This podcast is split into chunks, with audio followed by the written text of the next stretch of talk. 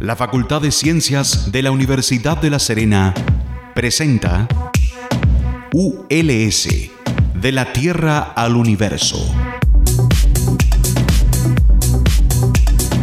Porque el conocimiento científico nos pertenece a todas y a todos. Y una persona informada es una persona más empoderada.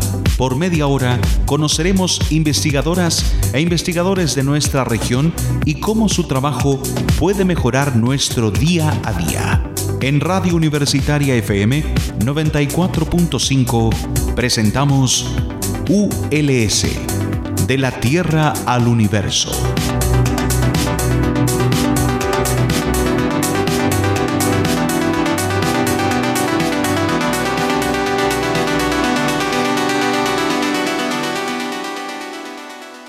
Aumento de la violencia escolar. ¿Realidad o percepción?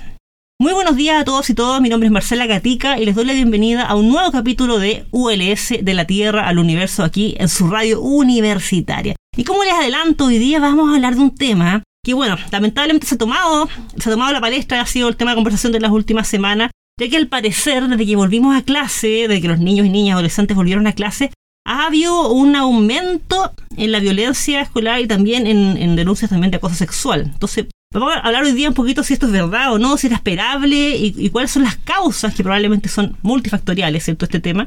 Y para eso me encuentro con una experta, la doctora Susan Galdames, quien es académica y directora de la Escuela de Psicología de la Universidad de La Serena. Ella es doctora en psicología y su área de, de mm, investigación y especialidad tiene que ver con la psicología clínica, el, el infanto adolescente, ¿cierto? Lo que tiene que ver con el buen trato, bienestar integral de niños y niñas y adolescentes. ¿Cómo está, Susan? Muy buenos días. Hola, muy buenos días. Oye, muchísimas gracias por hablar con nosotros de este tema que, claro, la verdad es que a lo mejor no es un tema tan feliz de tratar, pero yo... Pero necesario. Necesario, pero que puede tener también, y ver cómo enfrentarlo también. Y lo primero que te quiero preguntar es si, claro, no hemos llenado de noticias en todos los medios, está hablando de la violencia escolar, que aumentó la violencia, ¿no? Que la vuelta a clase. Efectivamente hay, ¿tú tienes alguna, algún dato si efectivamente hay un aumento de la violencia comparado con años anteriores o es quizás un tema de percepción? Porque, tuvimos dos años encerrados, ¿cierto? Claro. Mira, no tengo directamente como datos de, lo escolar, porque como me muevo más en el ámbito de lo clínico, sí hubo un aumento durante la pandemia y que era esperable de la violencia intrafamiliar. Ya. ¿Ya? O sea, el hecho de que la familia haya tenido que convivir en, un espacio íntimo y además combinarlo con el trabajo hizo un escenario más complejo y que exacerbó los problemas relacionales, digamos, que se ocurren en, la casa. Y eso se daba también, porque yo creo que hay, hay, un punto fundamental. La violencia no es que emerja desde el interior del, de la psique del sujeto. La violencia es un fenómeno relacional digamos. O sea, si viviéramos cada uno aislado, no tendríamos conflictos unos con otros, ¿cierto? Por lo tanto, cuando, así como, como lo social, las interacciones sociales entre los chiquillos eran necesarias, porque todos, sobre todo los adolescentes, ¿cierto? Y algunas edades específicas, necesitaban interacción con sus pares, eso hizo lo, que, eh, que volviera lo bueno, pero también los conflictos. Sea, era esperable que al regresar al modo presencial hubiera una exacerbación de las situaciones conflictivas.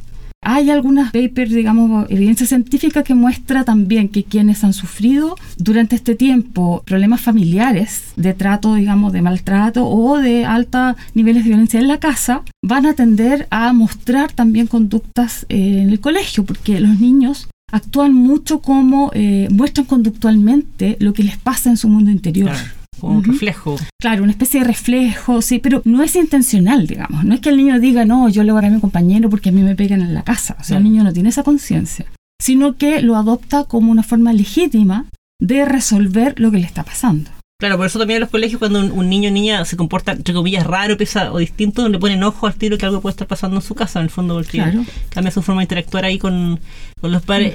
Entonces, lo que, te, lo que tú dices en el fondo que hay un tema también social, me imagino, gigante allí también como sea, bueno, yo creo que todas y todos quienes nos escuchan ahora, de alguna forma nos vimos afectados por esta pandemia. O sea, yo creo que nadie se salvó en su salud mental de lo que picó el encierro, el que hace el trabajo, los duelos, ¿cierto? O, de un día para otro. Y, la, y la, la situación de de inseguridad, ¿cierto? De impredictibilidad, digamos, que, nos, que nos ha, por así decirlo, como ha caracterizado en este tiempo, eh, las amenazas, eh, yo te decía, el- el- no es menor que tengamos una guerra ocurriendo en el mundo, Claro. donde se valida, ¿cierto?, que el que físicamente mate a más gente, por así decirlo, eh, va a ser el que gane. O sea, eso es una forma de validar a nivel del macrosistema el que estas cosas ocurran. Entonces, eh, a nivel social, claro, ¿qué está permitido o no?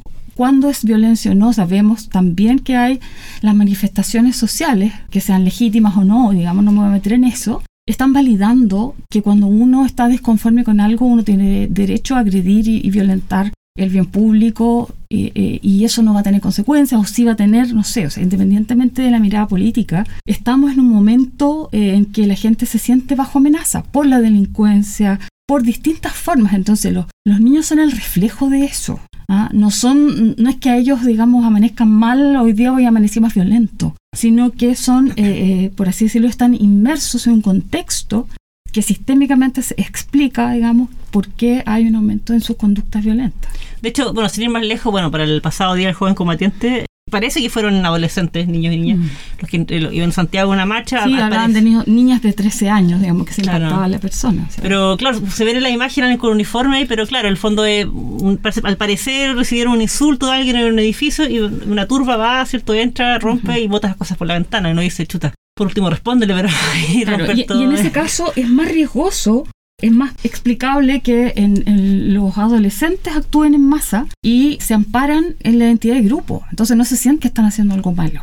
Claro, Ah, es muy fuerte el, el- el poder que tiene el grupo en los adolescentes, más que en los adultos. Porque podríamos pensar en un adulto que está evaluando consecuencias, tiene una cierta marca ética o moral. El niño está en desarrollo. Entonces, si hay un liderazgo fuerte y hay un grupo del que se siente parte, él va a, van a participar en esos hechos sin, sin conciencia. Ese, ese es el problema. ¿Y tú tú creías ahí que la, la pandemia, estos dos años, con todo lo que trajo, puede marcar un punto de inflexión, tanto como sociedad y bueno, y con el impacto en niños, niñas, adolescentes, en, que haya aumentado efectivamente la violencia? O sea, veni- mi pregunta es si esto venía hace un rato subiendo o no, en forma, en forma em, significativa, Sí, y, y que la sí, pandemia o sea, haya provocado un... O sea, eh, eh, provocó un, un poco de... puso la piedra en el acelerador Ya. en algunos procesos, pero eh, acordémonos, antes del 2019, antes del estallido social, eh, además, digamos que hubo un estallido social, o sea, de por medio, o sea, eh, hechos, digamos, de, de fuerza y todo, pero antes de eso ya ocurrían femicidios. Mm,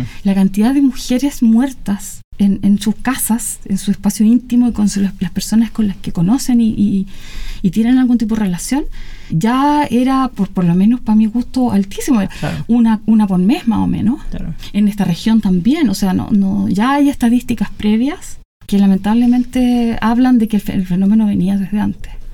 Y ahí, cu- ¿cuál es? Yo sé que esta pregunta es súper difícil, pero como la- lo que ustedes ven como las causas un poco multifactoriales, o sea, es la forma que nos estamos relacionando, eh, tiene que ver con quizás con el o sea, neoliberal que estamos, que estamos muy explotados por el trabajo, la, la mirada individual versus lo colectivo, tiene que ver con los medios, Claro las hay, redes. hay factores de distinto orden. Ah, hay factores que, que tienen que ver a lo mejor con el, con el modelo de administración, ¿cierto?, de lo social. Pero también creo que hay factores a nivel de las comunidades, ¿cierto?, cómo, cómo las comunidades están manejando el tema de lo interpersonal, cuáles son los límites, porque o- o también se dio hace unos días, ¿cierto?, que mataron a un- una persona que no era ladrón directamente Claro. y que se iba a esconder en una casa De y un lo mataron a golpes Sí, de un O sea, asalto es- más. sí. es violencia entre los vecinos, digamos. O sea, no, no es solo por eso cuando, cuando ponemos el acento en la violencia escolar, yo digo, eh, pero es que es súper lógico si, si estamos, digamos, todos rodeados. Entonces, hay aspectos comunitarios y generalmente las intervenciones, que porque se han intentado hacer muchas intervenciones ¿cierto? en el tiempo,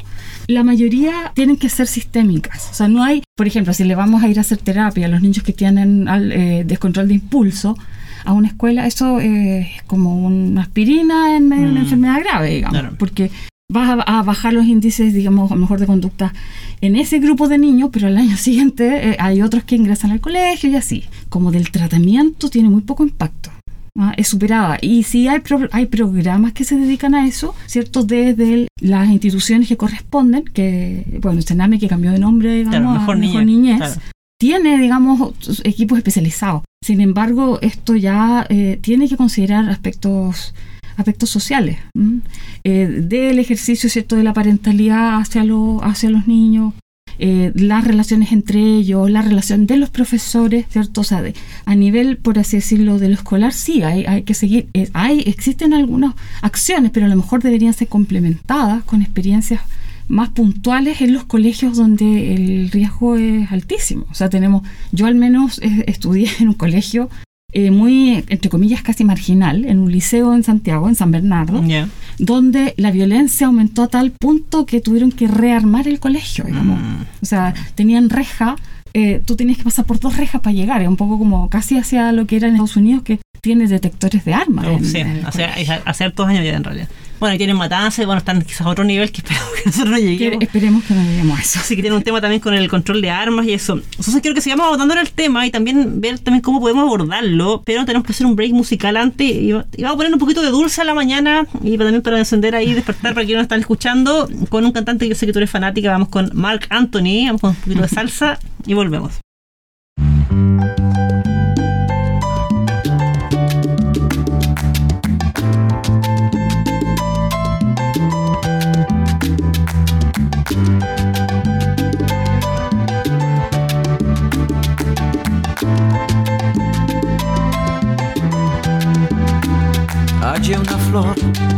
Un día en el camino que apareció marchita y deshojada, ya casi pálida, ahogada en un suspiro. Me la llevé a mi jardín para cuidarla, aquella flor de pétalos dormidos a la que cuido y con toda el alma recupero el color que había perdido porque encontró un cuidador que la regara.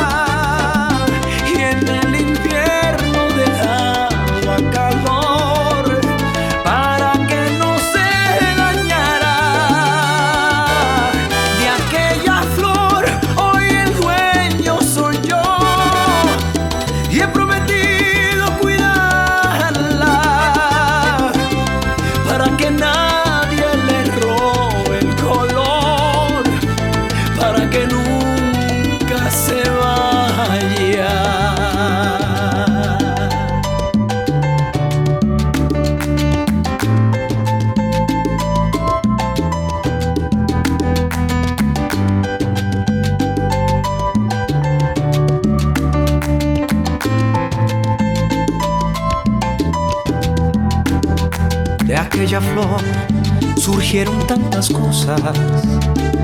Nació el amor que ya se había perdido. Y con la luz del sol se fue la sombra.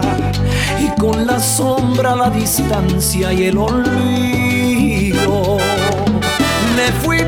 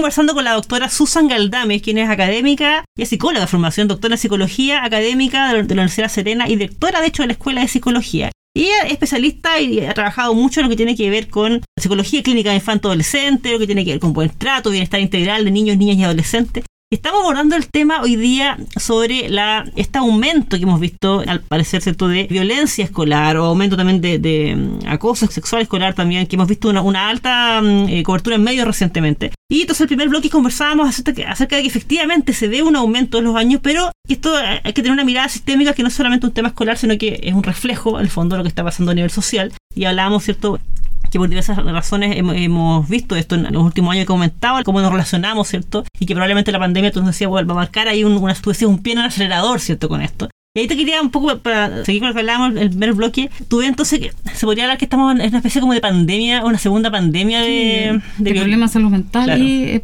de violencia en las relaciones.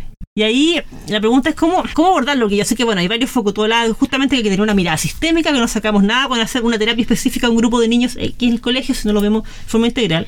Pero, por ejemplo, el tema escolar, porque yo veía mucha discusión en medios acerca de que la vuelta, la vuelta a clase fue abrupta, de que se debería hacer jornada escolar completa, debería ser haberse flexibilizado para que los niños de a poco entran al colegio. Eso tiene todo un impacto también en padres, madres, cuidadores que tienen que trabajar también. Esto es una cadena, ¿cierto? Sabemos. Si los niños no van al colegio, los padres, madres, cuidadores no pueden trabajar. Entonces, ¿cómo, ¿cómo podríamos empezar a, ver el tema? Porque claramente hay que trabajarlo a nivel global. Hay jornadas de reflexión, o sea, ¿cómo esto no podemos empezar a mm. trabajar ahí?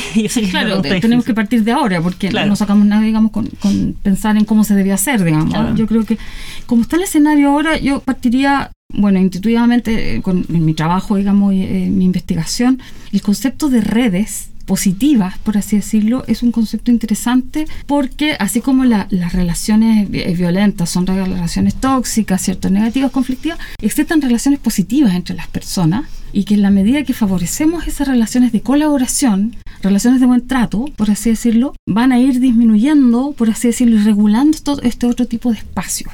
Entonces, desde, la, desde el punto de vista sistémico, el colegio puede buscar alguna colaboración intersectorial, por ejemplo, pedirle que colabore gente que sabe del tema de, la, de las OPD, ¿cierto? O de mejor niñez, con algunas visitas, algunas conversaciones, ¿cierto? Yo creo mucho en conversar con los niños, más que charlas. Claro, ¿ah? interactuar. Eh, abrir espacio para que ellos también se sientan parte de esto. Las redes eh, a nivel, por así decirlo, también de que la relación del profesor, por así decirlo, no esté tan estresada con la transmisión de contenidos. Mm, y también por lo mismo los padres no estén tan presionando ¿cierto? a los niños de que eh, te saquen buena nota. Si resulta que están haciendo todo un esfuerzo, volver a la presencialidad por lo menos a mí me costó, digamos. o sea, desde ponerme zapatos, porque ya estaba acostumbrada a andar con unas chalas en la casa, digamos, entonces, para los niños también es un periodo de adaptación. Entonces, los profesores, que son los encargados de crear también un clima en su espacio, eh, apostar, ¿cierto?, al fortalecimiento de las redes positivas, digamos. El juego es un, es un elemento eh, eh, muy, muy básico de, la estructura, de, digamos, de la mente humana. Y los niños sanan sus, sus emociones, sanan por así decirlo, es como, como conversar con una amiga, el niño juega y a través del juego, el, por ejemplo, las edades más pequeñas, ¿cierto? Y hasta los juegos de, reglas que de los adolescentes, digamos, estimular el juego en, no sé, por los espacios de docencia, no solo, por ejemplo, que la clase de matemática está centrada en los números, en alguna medida, tratar de hacerlos pararse, hacer algo entretenido y algo que implique que el profesor se relacione de otra forma con dar permisos para que ese profesor haga alguna cosa que se le ocurra, digamos, y que sea un poco más flexible y no esté presionado porque tiene que en esa clase pasar el concepto, no sé, por la, digamos, las fracciones. ¿Sí? Porque vemos que si bien está la convivencia, ¿cierto?, dentro de educación, este es un momento como clave, digamos, es un periodo crítico o periodo sensible que nosotros de la psicología infantil hablamos, es un periodo sensible que se ha requerido la, readaptación de los niños al mundo de lo, de lo escolar, a las relaciones directas con otros, va a haber más frustración. El mundo relacional es positivo, pero también es frustrante. O sea, yo ando en mi auto, ¿cierto? Y, tengo que interactuar con la persona que va manejando el otro auto. Me Y- tocó la bocina, me puse nerviosa, por claro. Y en medio de eso reconocer que no son solo los niños que están violentos, sino Claro. es el entorno y que ellos son la expresión de esa violencia. O sea, ese, un punto nomás sería, por ejemplo, ese papá que amenaza al otro y responde en forma violenta En la cuando calle. el otro le siente Claro. que le tira el, el auto encima. Sí. ¿Y qué, está- qué pasa con los niños que están ahí? Están mirando, están copiando inconscientemente. Ni siquiera que el padre después de eso le diga, no, usted no tiene que hacerlo. Es como los papás que fuman y le dicen, mira, tú no tienes que Sí. fumar. O sea, eso ahí el mensaje de lo, de lo literal, verbal, se va a los cinco minutos. Lo que queda es el mensaje inconsciente. Modelo en el fondo. Claro, de que yo me hace. relajo y me siento Claro. bien fumando. Claro. Eso, eso, digamos, es una copia inconsciente en el niño y aumenta las probabilidades de que el niño copie esas conductas o, o se exprese conductualmente igual. Entonces ahí, pero también pensando ya fuera del colegio, en la casa, que, ¿qué le diría ahí un padre, madre, cuidador? O sea, el fondo, bueno, conversar y, quizás cuidar los ejemplos que estamos dando. Y eso que suena un poco, suena como de perogrullo, pero Claro, implica, o sea, implica autorregulación de uno en la casa. Y eso es también eh, la búsqueda de, del autocuidado psicológico, entrar cierto en, este camino que, que a algunos les parecía como tan ajeno, cierto que la psicología es para los locos, pero hoy en día vemos que la vida actual, digamos, la rapidez, algo pasa que necesitamos estrategias para mantenernos tranquilos. Cuidar nuestras redes también, como yo hablaba, o sea, las amistades, generar espacios positivos de interacción. Cuidar lo- los rituales también. mm, ¿m? el cenar juntos, todo Sí. cosas. Tolerarse, tolerarse, porque no sé, pues desde cuando tú haces como una vuelves a hacer estas comidas familiares y todo, siempre empiezan a, hay, hay que tolerar cierto un montón Hmm. de cosas, o sea, el escenario in- de lo interpersonal donde emerge la violencia es frágil, pero también eh, se nutre, se nutre con experiencias positivas. Ya, entonces el mensaje entonces podría mirarnos porque igual estaba pensando ahora mientras me comentabas que, claro, y uno ve los medios hoy día y casi cuando hablamos de este tema de la violencia escolar, y todo el mundo habla de los colegios, de qué van a hacer los colegios, cómo tratar el tema de los colegios, que la jornada escolar, oye, pero nadie habla que eso es un espacio nomás de la vida qué pasa en las casas, que finalmente yo creo que es lo más importante. Y entonces te quiero preguntar lo último, ya porque se nos va el programa ya, que tiene que ver justamente con, porque muchos padres, madres, cuidadores también estarán pensando, bueno, ya, a lo mejor uno puede cambiar sus ejemplos y todo, ¿Qué pasa con el tema del internet ahí? ¿Por qué? ¿Por qué te lo pregunto? Porque yo me imagino que con la pandemia te salió, salió en las manos, o sea, los niños y niñas estuvieron conectados ¿cierto? estos dos años, y me imagino que cuesta mucho más regular también lo que pueden ver nuestros niños y niñas, quizás niños más chicos yo creo más fácil, pero ya en la adolescencia me imagino más complicado. Y entiendo, y corrígeme si estoy equivocada, que eso también es una fuente también de entrada a veces estímulo o de una, una visión del mundo que a veces si no tenemos claro que es factible, que no, que es realidad o no, nos puede jugar en contra también en la violencia. En general, soy partidaria de, tener una visión más optimista respecto a la aparición, digamos, de este mundo virtual. ¿Que tiene sus riesgos? Sí. Ahora, ¿cuál es el mecanismo por el que podrían estar aumentando la violencia? Yo creo que hay que seguirlo investigando bajo los códigos actuales. Bueno, uno, alguno de los principios como clásicos en psicología social, ¿cierto? Es que ante la frustración, ¿cierto? Emerge la conducta violenta. Y efectivamente sí los chicos tienen menos tolerancia a la frustración, pero también porque están ejercitando menos el contacto interpersonal. Mm, eso O sea, el niño que pasa jugando, juega con actores, con, con seres, por así decirlo, virtuales y los mata, por ejemplo. Y cuando está en el escenario normal, no es llegar y solucionar las cosas, digamos, con apretar un botón. Claro. ¿Mm? Entonces, ¿qué es lo que yo veo de partida? Que la regulación del acceso a los medios de los padres es débil. ¿Mm? A los padres les cuesta mucho ponerles límites a los niños. Muchos papás dicen, no, es que hace un berrinche y le tengo, termino pasándole Sí. el equipo. No, es que si se le, se le corta el equipo, hace un berrinche. O sea, una serie de situaciones en las que ya el- al niño en la relación con la tecnología están pasando conductas y, y- y ahí, por así decirlo, hay, muchas veces cuesta a los papás eh, al final para no hacerse problemas. Yo Claro. entiendo, digamos, uno dice, eh, úsalo nomás. Pero se sabe que tienen que ser dosificados y tienen que ser conversados. Uno se tiene que meter, por así decirlo. No, no de ser uno el dueño de la cuenta o del...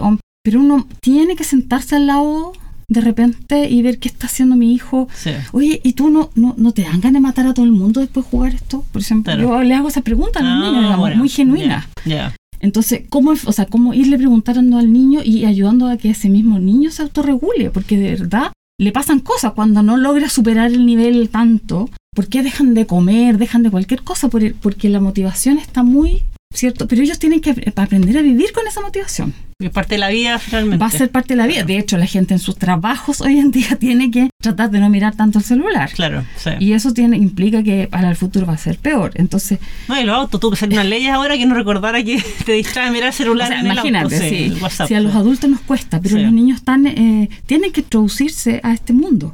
Eh, ha traído mucho de positivo también, posibilitó el que siguieran en, más o menos, digamos, educándose muchos niños, pero requiere su monitoreo, como todo, digamos, ¿ah? un acompañamiento adecuado a los padres, y ahí tenemos que ponernos de acuerdo, digamos, también en que culturalmente hay algunas prácticas eh, que cuáles son las aceptables y cuáles que no, ¿cierto? Esas son conversaciones en el mundo de los adultos que serían interesantes y que no esperáramos a solamente hablar de cuando el niño se violenta, sino que ir avanzando más rápido en estos otros temas que son más preventivos. Claro, y también que la responsabilidad no solamente del colegio, sino también parte por la casa. Susan Galdame, directora de la escuela, bueno, sí, directora de la Escuela de Psicología de la Universidad de La Serena, doctora en Psicología Académica de la Universidad de La Serena, te agradezco un millón por haber estado hoy día con nosotros esta mañana. Gracias a ti. Y te dejo invitada desde ya, te comprometo, porque este tema es para largo y, y, espero que bueno que vaya mejorando las cosas pero podemos también hablando ahí bueno como, como lo vamos tomando también como, como sociedad qué soluciones podemos ir dando también. Así que muchas gracias por estar con nosotros. Mm, gracias por la invitación Muchísimas gracias y bueno, estimadas, estimados auditores, recuerden que estamos cada martes y jueves a las 8 de la mañana por la 94.5 en su radio universitaria y que estamos también en todas las redes sociales con arroba cienciasuls, arroba cienciasuls y también en Spotify. Así que nos puede comentar, difundir, ojalá compartir, déjenos sus comentarios ahí y también nos puede poner programas. Así que un abrazo a todos y todos y que tengan una muy buena semana.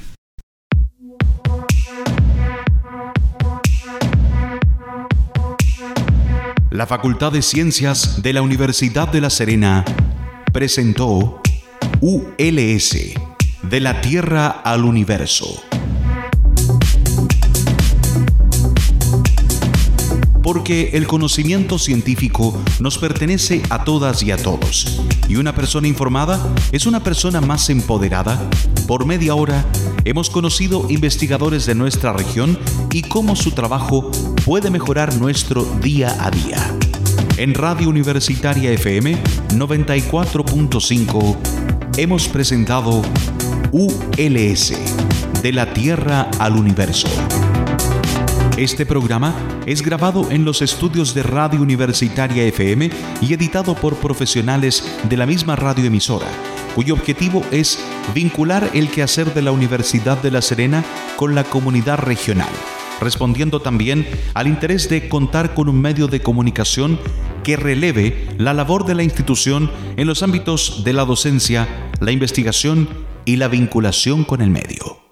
Las opiniones vertidas en este programa son de exclusiva responsabilidad de quienes las emiten y no representan necesariamente el pensamiento ni la línea editorial de esta emisora y o de la Universidad de La Serena.